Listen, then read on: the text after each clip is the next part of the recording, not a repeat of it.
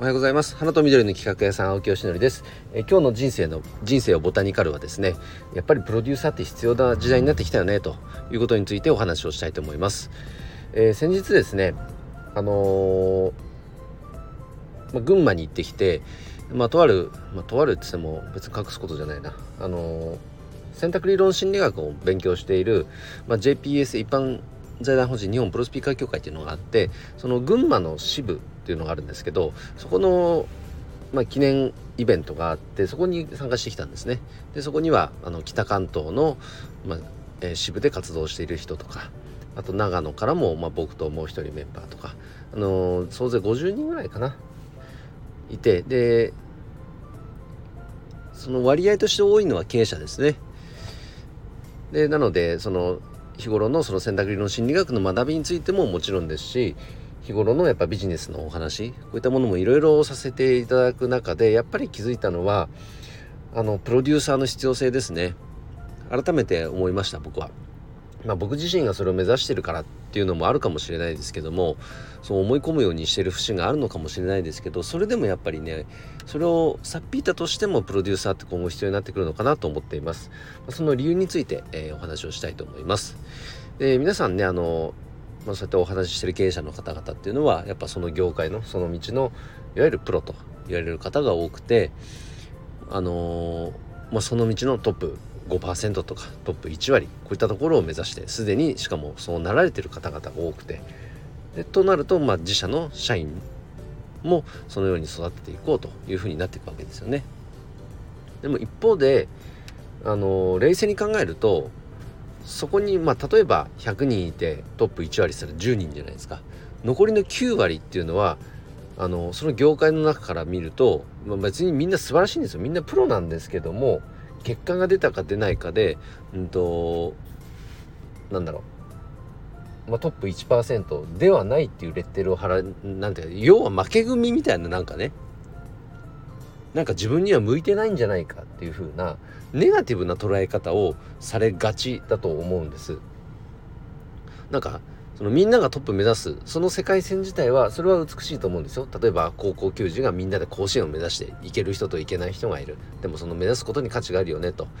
それとなんか僕はちょっと近しいとこがあるかなと思っててビジネスで結果を残すのはもちろんなんですけどでもそこを目指している過程の中にも価値があると僕は思っています。でじゃあそこでトップ1結果が出る出ないっていうのはねこれやっぱり運とかもやっぱ環境とかもあるでしょうから必ずしもうんとなんだろう100%その人の実力とは僕は言い切れないと思っていて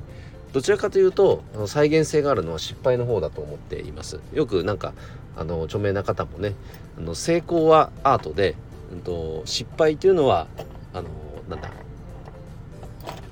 サイエンス。そのような言葉も残されてる方もいますけどそこにはやっぱ論理があるんですね。なのでトップ1割の結果が残せな残せなかったとしてもの技術は持ってる1%、技術は持ってると。でその道のプロと言っても間違いないクオリティを持ってる方だってたくさんいると思うんですよ。だとするならばその人たちを束ねてねチームを組んで何か新しい価値をみんなで生み出していこうっていうプロデューサー思考っていうのは必要だと思いますね。なんかそのトップ1割に残った方々はもちろん素晴らしいけどその人たちだけが認められる世界っていうのは僕はなんかちょっとどうなのかなと思ってしまう節がありますね。残りの90人1割に入れなかった人にだって絶対価値はあると思いますしねなんかそこの競争の中でただ上位1割に入れなかったっていうだけの話であってでもそこまで学んできた技術得てきたね、知識こういったものには価値があるわけじゃないですか。だったらそれをチームとしてまとめて何か新しい価値をみんなで作っていこうぜっていうねこういうみんなが飛び込みたいなと思うような、えっと、池を作る枠組みを作るプロデューサーっていうのは今後ますます求められるんじゃないかなと思っています。先日読んだねあの本にも書いてありましたプル、えーとなんだっけ？スペシャリストがコモディティ化している、まあ、そんな時代に突入しているっていう本もね本にも書いてありましたけどまさにそうなんじゃないかなと経営者の方々と話していても思いました。だからあのまあプロデューサーの最上級がなんか経営者のような気もしています。まさにねいろんな方々社員の中ではいろんなこう役割の方を束ねて一つの会社としてチームビルディングするわけじゃないですか、まあ、ひょっとしたらまた違う難しさあるかもしれないですね。社外の人もそこに入ってきますから。なんかプロジェクトを進めていくってなった時に、ま